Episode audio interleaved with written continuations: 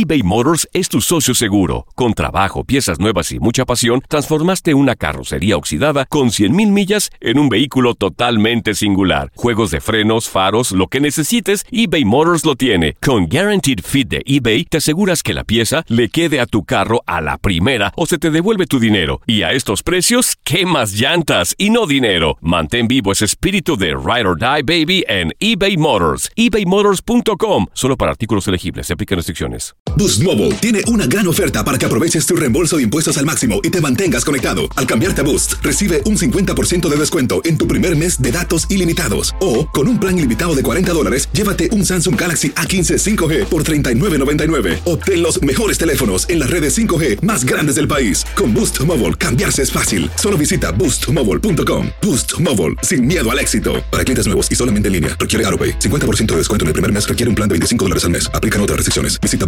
para detalles.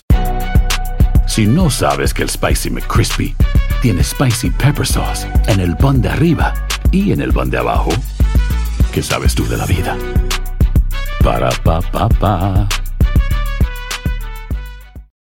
Lucero junto a José Ron protagonizan El Gallo de Oro. Gran estreno miércoles 8 de mayo a las 9 por Univisión. y de las mejores.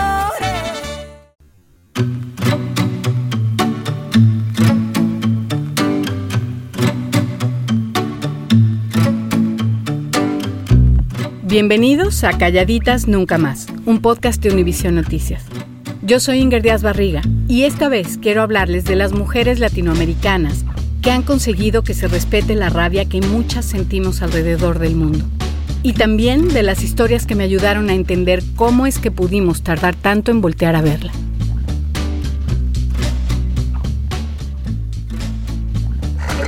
En la cacería de brujas, todo mundo está expuesto. Eso no quiere decir que no hay hombres eh, violadores y acosadores, no, por supuesto que hay. Pero estos hashtags es una cacería de brujas y ahí todo mundo debería estar aterrado y con la muerte de Armando Vega Gil debería detenerse la locura. Vamos un corte. El suicidio de Armando Vega Gil fue como un gran manotazo para el MeToo MX. Casi inmediatamente pararon las denuncias mientras la conversación se centraba en él y en la necesidad de responsabilizar a alguien por su decisión. La página MeToo Músicos Mexicanos pusieron en su cuenta un tuit en el cual se exculpan, se lavan las manos por la muerte del ex bajista del grupo Botellita Jerez. Todo el mundo estaba en shock. Los medios tradicionales, que hasta entonces apenas habían reportado el mito MX como un fenómeno menor de las redes sociales, se llenaron de foros y conversatorios para tratar de entender qué diablos había pasado. Sin embargo, sus reflexiones iniciales no tenían mucho que ver con la grave violencia contra las mujeres que estaba siendo revelada. Yo creo que es peligrosísimo las redes sociales. Hay que creerle a las víctimas, por supuesto. Pero para eso hay autoridades. ¿Cómo a través de una red social Sí. eh, puedes acabar con una familia, con una carrera, con, Con una, una vida. reputación o con una vida? Más bien demeritaban los testimonios. Este tipo de acciones están dando pasos para atrás con todo lo que era el movimiento Me Too, con falsas acusaciones, con eh, escudarse en el anonimato, Exacto. están dando pasos para atrás. Pero a pesar de todo, el hecho de que el protagonista de esta tragedia fuera Vega Gil y no cualquier otro, hizo que poco a poco la conversación alcanzara otro nivel. Vamos a ver, su suicidio fue muy dramático, aparatoso, demasiado público. Poco después de que lo anunció en Twitter por la madrugada, la policía encontró su cuerpo sin vida en plena calle. Hizo, un gran performance, un gran performance, ¿no? Todo fue muy rápido. Se mató apenas horas después de aparecer en la cuenta Mito Músicos Mexicanos. Y aunque no hizo ninguna declaración pública en su defensa, en su carta suicida aseguraba que era inocente. Esta contradicción sembró dudas en un montón de gente. Que siempre la duda está bien. Creo yo que con el objetivo primero, que es hacer visible la problemática. Que se sigan preguntando si fue culpable o no, está bien. Están en lo justo, pues, quien sea. Él es Paco Barrios, rockero y amigo de Armando Vega Gil desde los 70. Aunque ha defendido la petición de Armando de no culpar a nadie de su muerte, tiene una teoría propia sobre la decisión de su amigo. El acto de, de Armando, en el fondo, es un acto de inmolación, como un acto de protesta y que repercutió en, en un montón de gente. ¡Ey, familia. Guacarrock dedicado a la raza y cuates que le acompañan.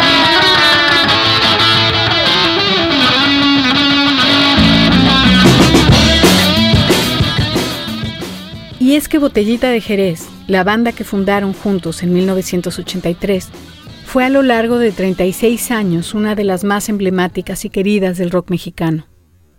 Armando además era escritor y últimamente hacía libros y presentaciones para niños. Por eso su suicidio en medio de acusaciones de acoso a menores de edad impactó tanto a la gente. Bueno, a la gente que no lo conocía tan de cerca, porque hay que decir que algunos de sus amigos sabían de su tendencia a deprimirse y hablaron públicamente de eso después de que se suicidó. En realidad, Armando siempre se tiró para que lo levantaran y siempre lo levantamos. Tendía para, abajo.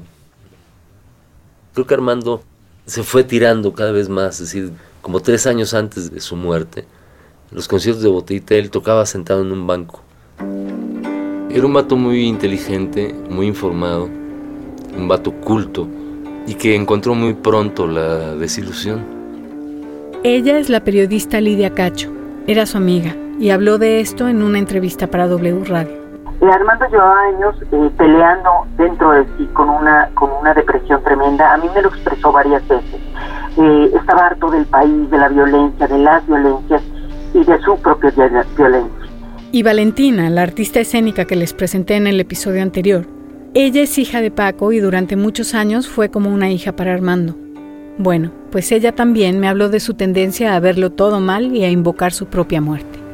Que Armando se, se quitara la vida no fue lo que a mí me, me cimbró tanto, porque Armando en su cotorreo, en su discurso, en sus letras, en su literatura, era el mismo viejo perro que como chillaba y todo sufría, ¿no? Y que un día se iba a matar porque pinche vida fe y porque nunca fue famoso y porque Botellita Vale Madre siempre fue el grupo más desconocido del universo. Eso no me cayó de peso. Me cayó de peso que fuera tan, tan rápido. Creo que no, no sopesó el guamazo que le iba a dar al movimiento de la denuncia en los días que siguieron a su muerte, al menos dos mujeres más relataron, fuera del anonimato, que el músico también había intentado ligar con ellas cuando tenían entre 13 y 15 años. Pero en medio del drama, prácticamente nadie quiso hablar más de esas historias. Tampoco se profundizó en el tema de las enfermedades mentales. El suicidio de Armando no es independiente a MeToo, pero no dependió de MeToo. Eh, pasaban más cosas. Pasaban muchas más cosas con él, yo creo. Insisto, era un vato depre, todo el tiempo se manifestó así. O de la masculinidad tóxica que hace que más del 80% de los suicidios en México los cometan hombres.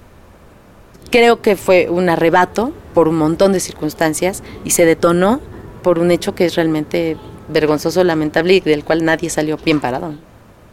Ni el movimiento, ni la chica. A estas alturas, si Armando era inocente o culpable es algo que ya no vamos a saber.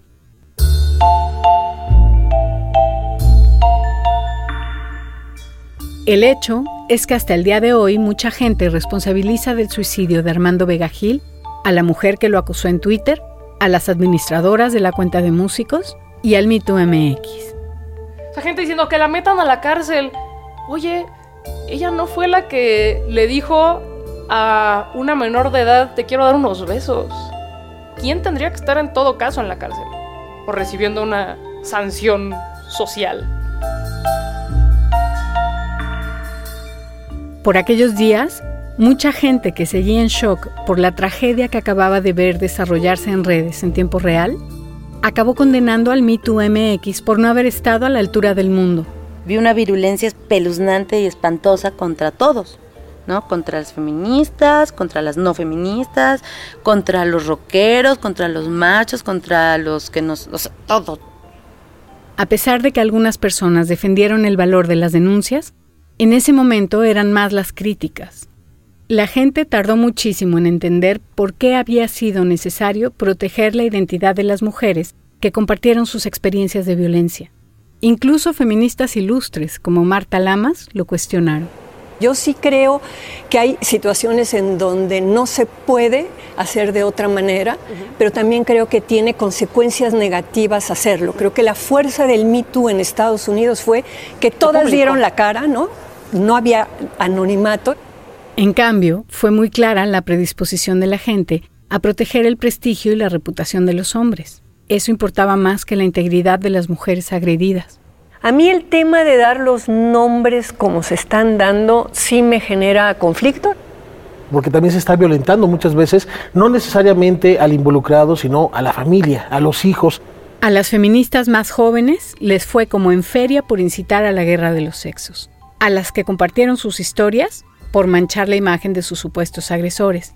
A las administradoras de las cuentas por no investigar a fondo cada historia antes de publicarla. Y al final ya nadie quería saber de las redes del demonio que habían viralizado un mal que nadie quería ver. Muchos no terminaron de entender nunca que el objetivo del mito MX no era escrachar, es decir, desprestigiar públicamente a hombres a diestra y siniestra. Porque además ni siquiera se trataba de, señalar a los individuos y que hubiera una consecuencia contra ellos en específico, sino de decir, a todas nos está pasando. Y tus amigos también lo están haciendo. Y no se trata de que les dejes de hablar, sino de que todas y todos ellos trabajen en esas violencias. Se trataba de exponer el problema en un gran espejo que reflejara toda la violencia a la que nos hemos acostumbrado a fuerza de hacer como que no existe. Claro que también era una forma de buscar consecuencias reales para los agresores y el sistema que los solapa, que sintieran vergüenza, que analizaran su forma de relacionarse, pero más que castigarlos, lo que querían y quieren la mayoría de las mujeres que denuncian es detener el abuso sistemático. Ella es Andrea, ¿se acuerdan? La abogada. Hace 25 años que trabaja contra la violencia de género. Y en todo ese tiempo... Yo creo que yo no he conocido ninguna que haya llegado conmigo que diga que lo metan a la cárcel. La gran mayoría de las mujeres que yo he conocido todas dicen que pare y que nadie más tenga que pasar por esto. Y que la institución tenga las condiciones para poder denunciar. La cosa es que para que esto suceda, hace falta que cambie la forma de pensar de mucha gente sobre el papel que juegan las mujeres en la sociedad. La buena noticia es que con todo y todo, el mito MX detonó una conversación sobre la violencia en contra de las mujeres que no solo se ha mantenido vigente a lo largo de casi un año, sino que se ha ido fortaleciendo cada vez más. ¿Cómo le voy a hacer para defender que podamos seguir diciendo lo que pasa? No podemos poner todas las violencias en un solo costal. Al cretino que no sabe socializar románticamente con el golpeador, con el feminicida en potencia, pero al final lo que yo viví, pues es una manifestación bien dolorosa de nuestra terrible y machista manera de relacionarnos y necesitamos modificarlo. Pues a mí me parece re bien que hablen de todo, porque en México hay tal naturalización de la violencia que si no empieza así, pues nunca vamos a avanzar. Siempre los inicios pues son así medios explosivos y como se puede. El punto es continuar orientando e identificando cuál es la mejor vía, qué se puede hacer, qué se puede transformar también. Pues entiendo perfecto por qué estas denuncias han sido con este carácter anónimo. O sea, ¿quién confía en qué autoridades? Si eres revictimizada, juzgada socialmente, y si eres juzgada por las autoridades. La vía penal es muy lenta los juicios que van así súper, súper bien son dos o tres años de investigación en Ministerio Público y luego el juicio. Entonces, ¿quién se va a aventar eso? Muchos de los señalamientos que además tenían la base de si se hizo una denuncia penal tampoco habían terminado en nada, porque además se sabe que el sistema penal pues, no, no respalda a las mujeres. ¿Por qué hay scratches acá? Pues porque 99% de impunidad. Mínimo tienen el miedito de, uy no, qué oso, la gente va a saber que soy un eh, acosador. Eso detiene a muchos que todavía tienen un poquito de vergüenza. Y hay que creerles, a la gente hay que creerle cuando denuncia algo. Da mucho susto cometer una injusticia, porque estamos hablando de personas. Pero definitivamente no nos podemos detener por el temor a que un hombre termine con su vida o pierda su trabajo. No nos podemos detener. No, bien, cada quien es responsable de su carrera. Cada quien es, es responsable de sus acciones, de cómo enfoca su carrera, de cómo enfoca sus relaciones, de cómo enfoca sus comportamientos. Pero es que sigamos profundizando, de cómo enfocas tus emociones. Si no existe un sustento que nos lleve hacia el debido proceso, estamos haciendo que la víctima se convierta en un verdugo. ¿Quién es la, la, instancia obligada al debido proceso? ¿Quién denuncia o la autoridad? Es la autoridad. Y el punto con el Me Too en México es que ninguna autoridad inició investigaciones con lo que salió. Entonces no se le tiene que exigir a, a las chicas que hagan más cosas, eso lo tienen que hacer las instituciones. La ola de denuncias en redes también sirvió para evidenciar la responsabilidad de los medios en el problema. Y la primera respuesta o reacción de los medios de comunicación fue no decir nada.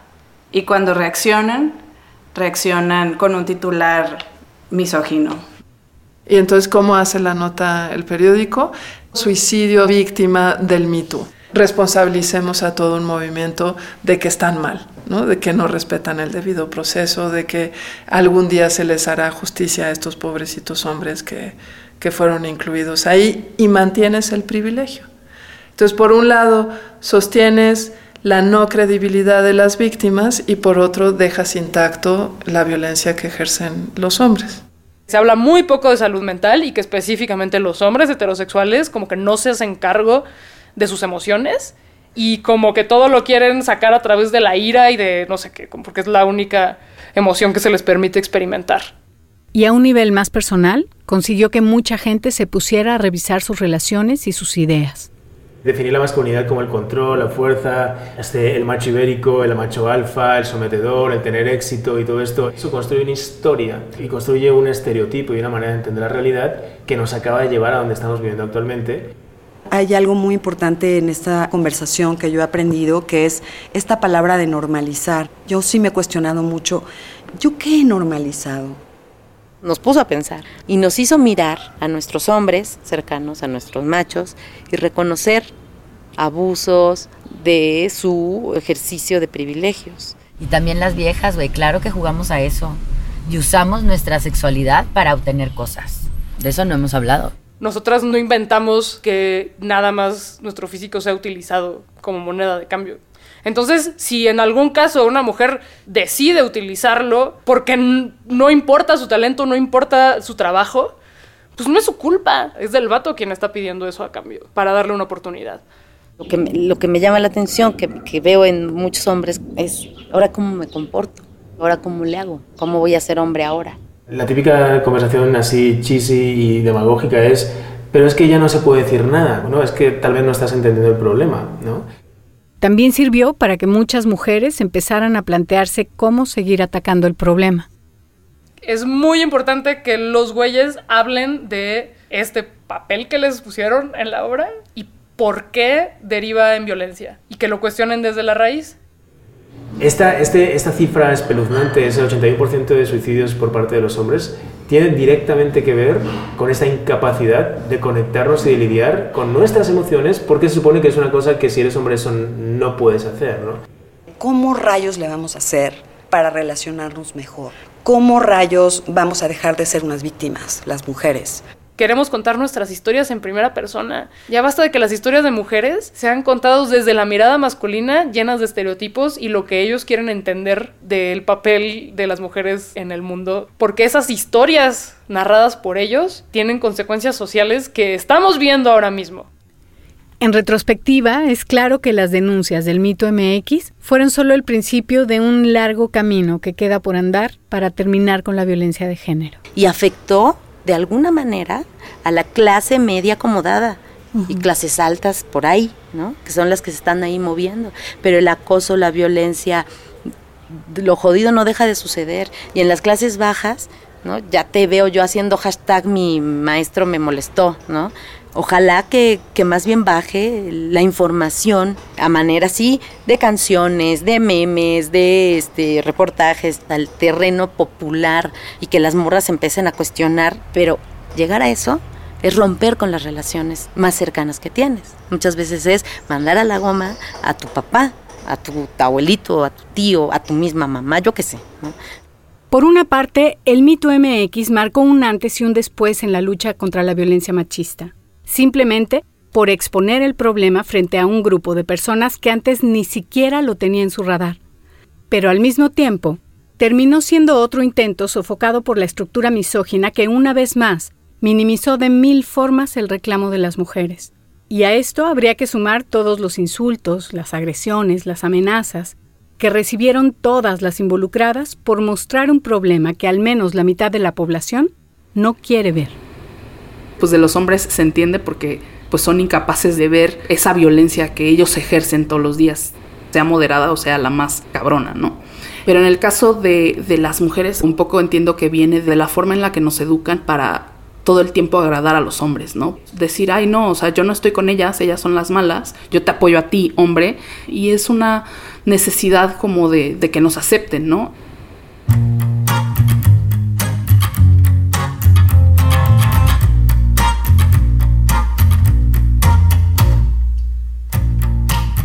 Lo que vimos en el Mito MX hace casi un año fue una primera explosión de la rabia acumulada de la que les hablé al principio de este podcast.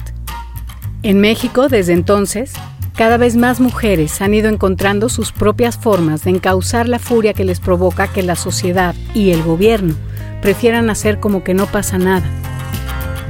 Así como algunas han decidido exponer su cuerpo en las marchas feministas, otras exponen su integridad y su tranquilidad al protegerlas y apoyarlas en estos actos desesperados, en esta presión conjunta al gobierno para que actúe estratégicamente en su defensa.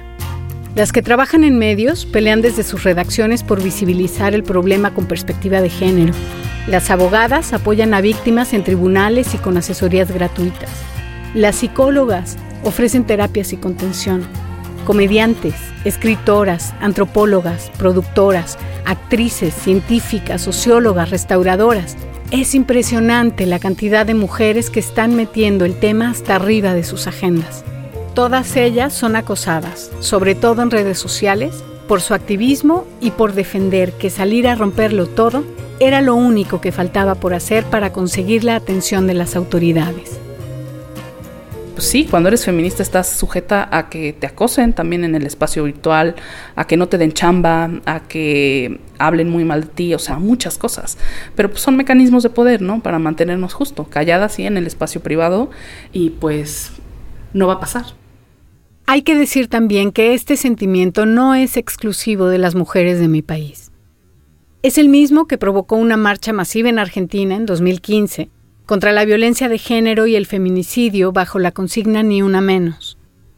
Es el mismo por el que miles de mujeres en el mundo llevan el pañuelo verde para exigir que se respete el derecho al aborto legal, seguro y gratuito.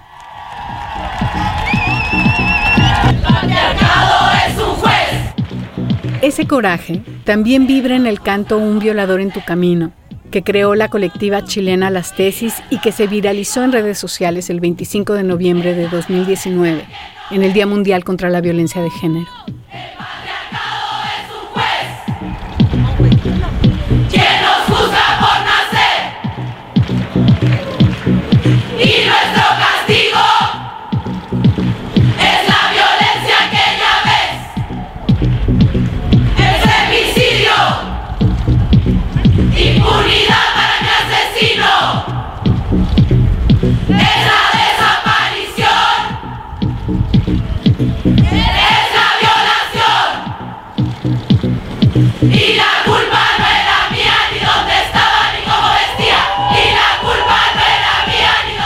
La fuerza de estos versos al expresar el coraje de todas las mujeres que en algún momento hemos sido culpadas por la violencia machista, lo convirtió casi de inmediato en el himno de la nueva ola feminista latinoamericana.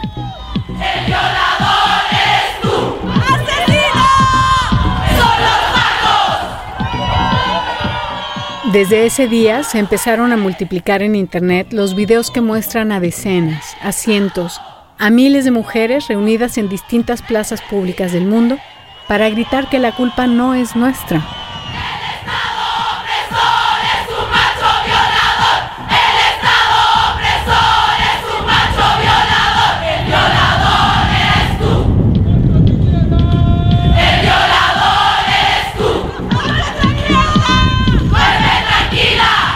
Niña inocente, sin preocuparte del bandolero, que por tus sueños, dulce y sonriente, ven a tu amante El 10 de enero pasado, unas 100 mujeres se plantaron afuera de una corte de Manhattan, en Nueva York, a cantarlo para Harvey Weinstein.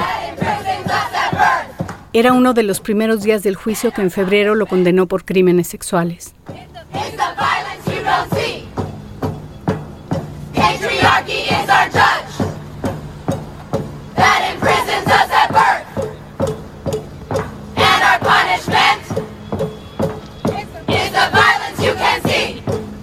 El punto es que este sentimiento es universal.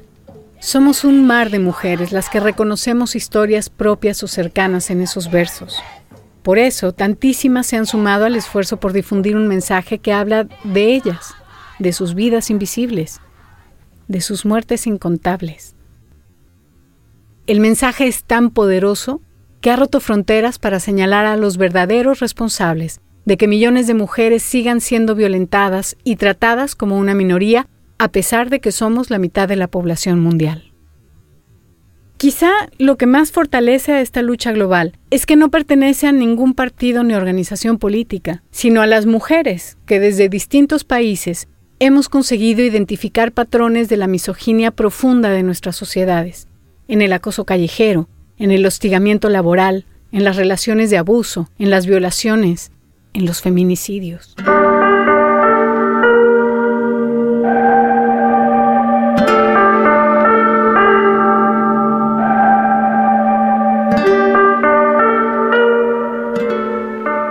El número de feminicidios registrados en 2018 fue de 912 y al cierre de 2019 la cifra llegó a 1006. En México, las cifras de violencia siguen creciendo.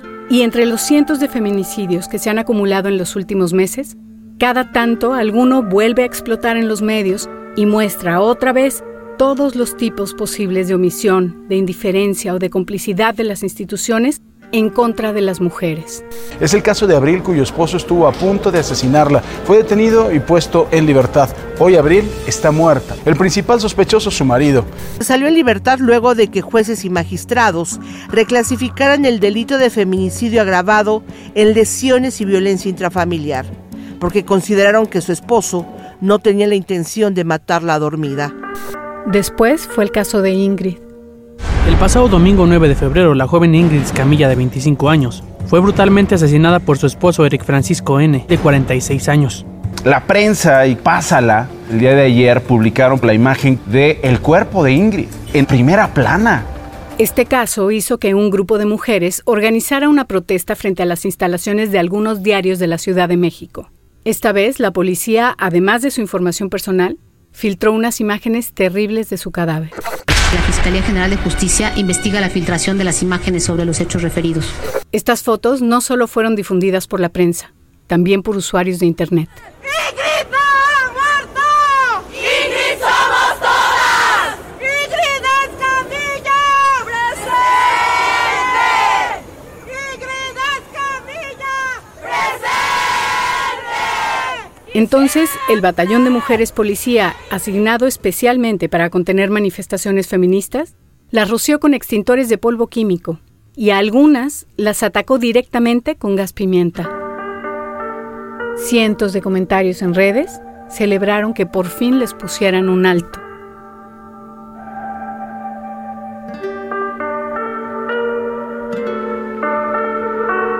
No había pasado ni una semana de esto cuando apareció el cuerpo de Fátima con signos de tortura y violación.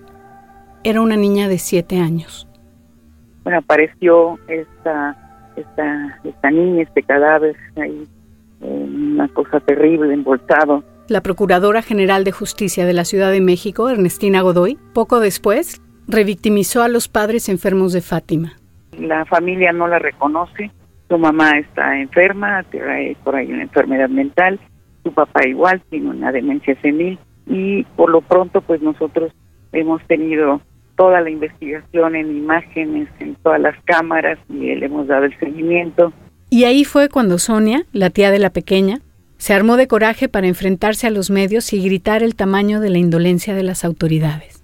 No es posible que hayan pasado tantos días, que la familia haya sido quien haya tenido que dar todas las pistas, que haya tenido que dar todo el trabajo para que se encontrara hoy a Fátima.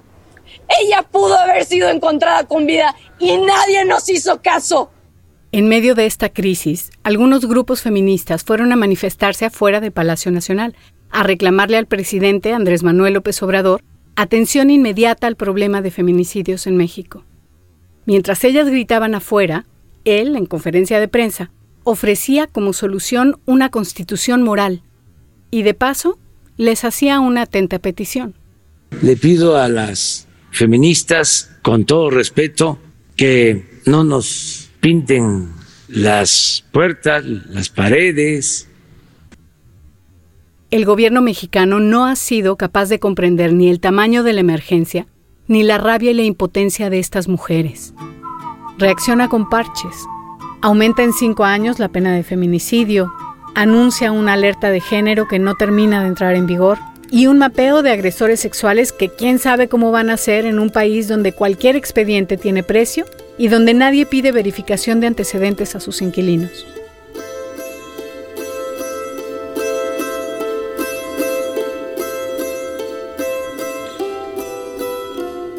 Y mientras tanto, la violencia de género sigue creciendo, igual que el enojo de las mujeres y que la incomodidad de algunos miembros de la sociedad que piden que las callen de una vez, que les pongan ya un hasta aquí. Porque sí, para estas personas, sobrellevar los feminicidios es más cómodo si nadie se inmuta y la vida sigue igual. Es más cómodo si dejan de hablar del tema, si vuelven a guardar silencio, si vuelven a aceptar sin chistar que es normal sentir miedo al caminar solas por la calle o al quedarse solas con sus parejas en medio de un pleito. Es más cómodo si se resignan a no señalar sus abusos por miedo a que nadie les crea, por miedo a que sus agresores tomen represalias en su contra, por miedo a que las autoridades las responsabilicen por ser atacadas o por miedo a que la sociedad las desacredite por, entre comillas, violentas. Todo es más cómodo si se quedan calladitas y bonitas.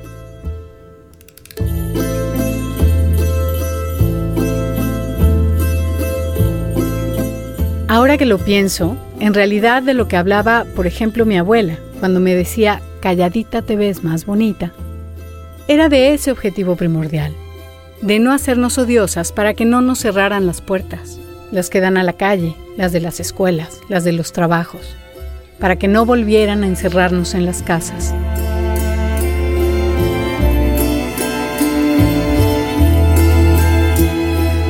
En México, la rudeza con la que las mujeres siguen manifestándose cada que un caso de violación o de feminicidio exhibe otra vez la negligencia de las autoridades para atender el problema, representa un mensaje claro para los agresores y para el Estado que permite esta violencia en su contra. Y estoy que me carga la chingada. Tengo todo el derecho a quemar y a romper. Yo soy una madre que me mataron a mi hija. Y si yo soy una madre empoderada y feminista, no le voy a pedir permiso a nadie, porque yo estoy rompiendo por mi hija. Y la que quiera romper, que rompa, y la que quiera quemar, que queme, y la que no, que no nos estorbe. Porque antes de que asesinaran a mi hija, han asesinado a muchas, a un chingo. Ya rompimos el silencio. Madre de María de Jesús Jaime Zamudio, que exijo justicia por mí, por mi familia y por mi hija y por todas las que nadie nombra, porque asesinan una y otra y otra, y no he podido resolver el caso de mi hija, y ya me llegaron 10, 100, mil casos más.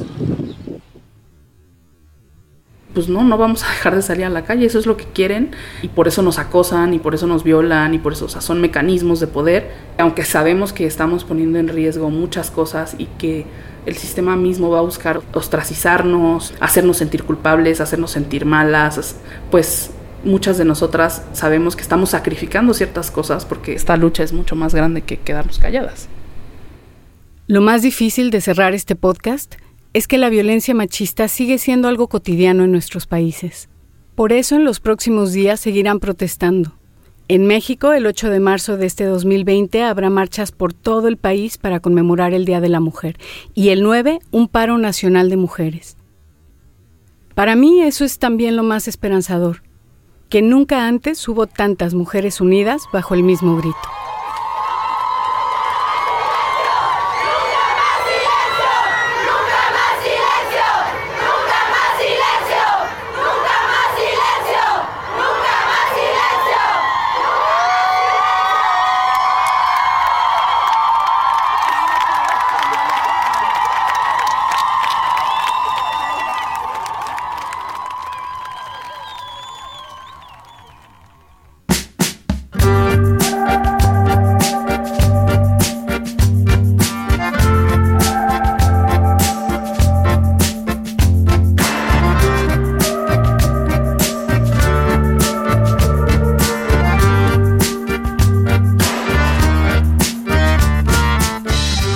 Gracias por escuchar Calladitas Nunca Más, un podcast de Univision Noticias. Yo soy Inger Díaz Barriga y este documental fue producido, investigado, escrito y editado por mí. La edición general es de Maye Primera. En la producción y edición también participaron Andrea Patiño, Lorena Arroyo, Mauricio Rodríguez Pons y Almudena Toral. El diseño sonoro es de Juan Carlos Aldívar y la mezcla final de Alfredo Mansur. Mauricio Rodríguez Pons creó el arte gráfico. Sergio David estuvo a cargo de las grabaciones en cabina. Gracias a todas las Marías de Periodistas Unidas Mexicanas, a Valentina Barrios, a Tamara de Anda, Andrea Medina, Berenice Andrade, Alejandra Ortiz Medrano, Marta Sosa, Dana Corres, Ana Ávila, Eloísa Farrera, Sara Villegas, Paco Barrios y Nico Nogués por nuestras conversaciones en la Ciudad de México.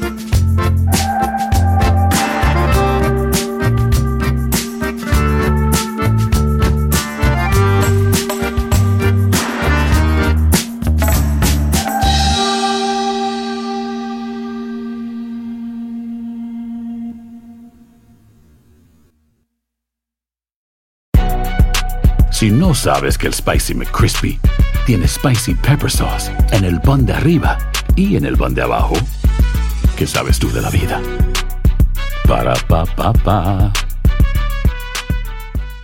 eBay Motors es tu socio seguro. Con trabajo, piezas nuevas y mucha pasión, transformaste una carrocería oxidada con 100.000 millas en un vehículo totalmente singular. Juegos de frenos, faros, lo que necesites, eBay Motors lo tiene. Con Guaranteed Fit de eBay, te aseguras que la pieza le quede a tu carro a la primera o se te devuelve tu dinero. Y a estos precios, ¿qué más llantas y no dinero? Mantén vivo ese espíritu de Ride or Die Baby en eBay Motors. ebaymotors.com. Solo para artículos elegibles. Se aplican restricciones. Dicen que traigo la suerte a todo el que está a mi lado.